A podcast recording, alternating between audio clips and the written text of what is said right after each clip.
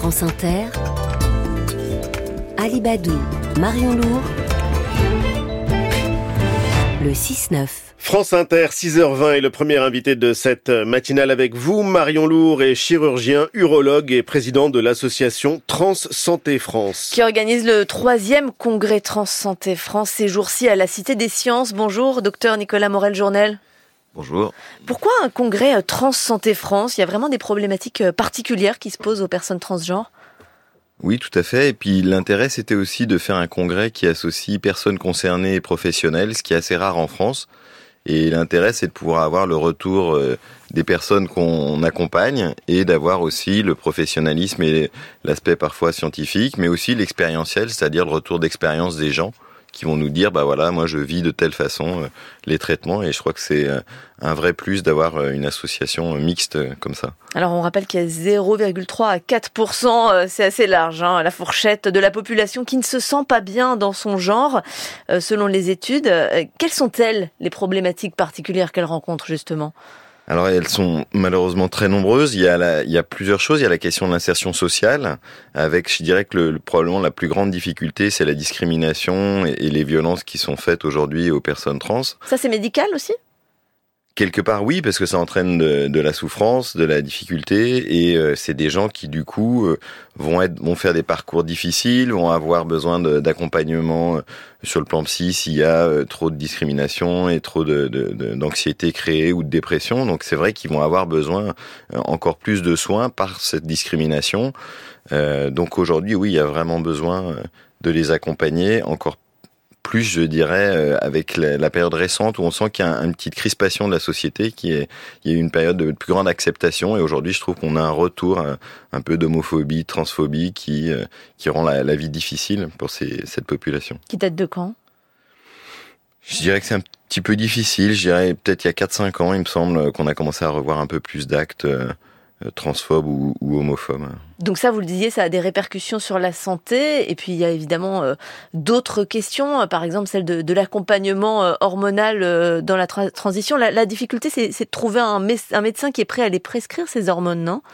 Alors c'est ça, effectivement. à la fois, on, peut dire qu'il y a peut-être un peu plus de discrimination. À la fois, les gens peuvent aussi parler plus facilement de leur transidentité grâce aux médias, grâce au fait qu'on en parle plus facilement dans la société aujourd'hui.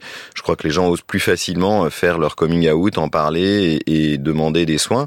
Et du coup, le système de santé n'est pas forcément prêt à ça. Et malgré tous nos efforts pour former, faire de la formation, euh, ça reste difficile. C'est encore euh, des domaines qui sont pas forcément enseignés partout dans les premières années de médecine, donc les, médecins n'entendent pas beaucoup parler, difficulté du coup de formation et, d'avoir suffisamment de professionnels pour accompagner. Justement, la formation, euh, il est prévu d'en intégrer un, module hein, dans, la formation des, professionnels, c'est dans le, plan euh, national pour l'égalité contre la haine et les discriminations LGBT+.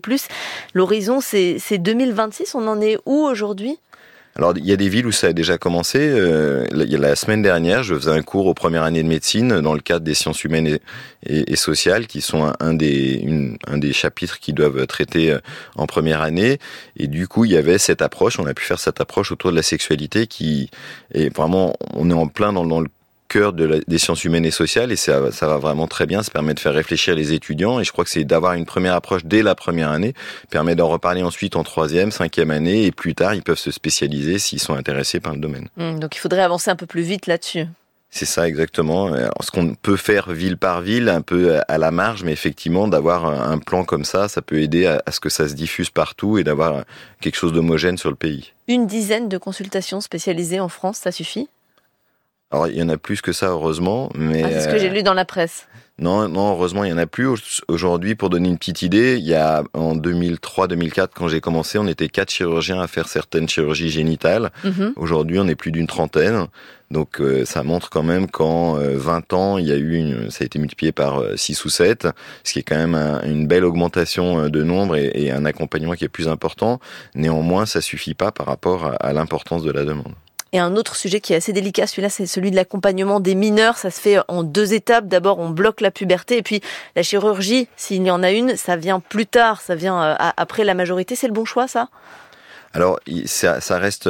Je, je pense qu'il faut différencier peut-être les types de chirurgie. Euh, il y, a, y, a, des choses qui me paraissent peut-être possibles à partir de 16 ans chez un mineur qui est en, en souffrance, qui a euh, une poitrine qui a beaucoup poussé. Euh, chez un homme trans, c'est très très difficile à vivre. Chez un jeune homme trans comme ça, il va énormément souffrir, il va devoir faire des, des bandages, il va s'abîmer la peau, il va se pencher en avant, il va avoir des problèmes vertébraux, etc. Donc il va y avoir une souffrance associée à ça, en plus de la souffrance psychologique occasionnée. Et donc je crois que quand on a un suivi un accompagnement qui est long, avec on pourrait à ce moment-là proposer euh, une réduction mammaire pour pouvoir avoir quelque chose qui euh, va permettre ce qu'on appelle la mastectomie, hein, qui va permettre d'avoir une mmh. poitrine et un torse euh, masculin qui est quelque chose qui est pas complètement irréversible. On sait aujourd'hui reconstruire euh, une poitrine s'il y a besoin. Donc je crois que ça fait partie des choses qu'on peut proposer.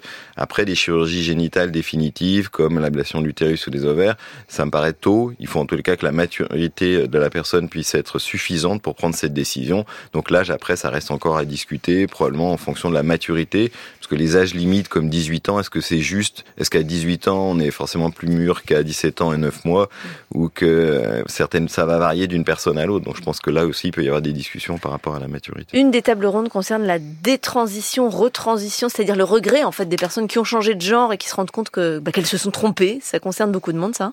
Alors euh, les, les, dernières recommandations internationales euh, de la WPASS, hein, c'est retrouver entre 0,3 et 3% euh, de détransition. Et les 3 c'était en fait sur des anciennes études. Aujourd'hui, on est plutôt aux alentours de 0,3, 0,4% peut-être jusqu'à 1 dans certains pays. C'est à la fois beaucoup et très peu. Si on réfléchit sur le nombre de personnes qui vont avoir ce type de soins, c'est finalement très peu, 0,3 à 1%. Et aujourd'hui, euh, ce qu'il faut bien voir, c'est qu'il y a deux types de détransition. Il y a ceux qui vont détransitionner parce que vraiment ils ont un regret fort et à ce moment-là on va les accompagner, on va aller de l'avant. Et puis il y en a d'autres pour qui c'est comme un, un, passage de vie, c'est une, c'est une fluctuation dans le genre en fait. Mm. Avec euh, ils ont eu une période pendant laquelle ça les a beaucoup aidés de faire leur transition, et puis une période suivante où bah voilà ils, ils souhaiteraient pouvoir revivre euh, dans le sexe initial. Et il s'agit de, de, distinguer ça. Merci de le docteur Nicolas Morel Journel qui est donc à, à la Cité des Sciences jusqu'à ce soir pour euh, ce congrès Trans Santé France. Merci beaucoup d'être venu France Inter.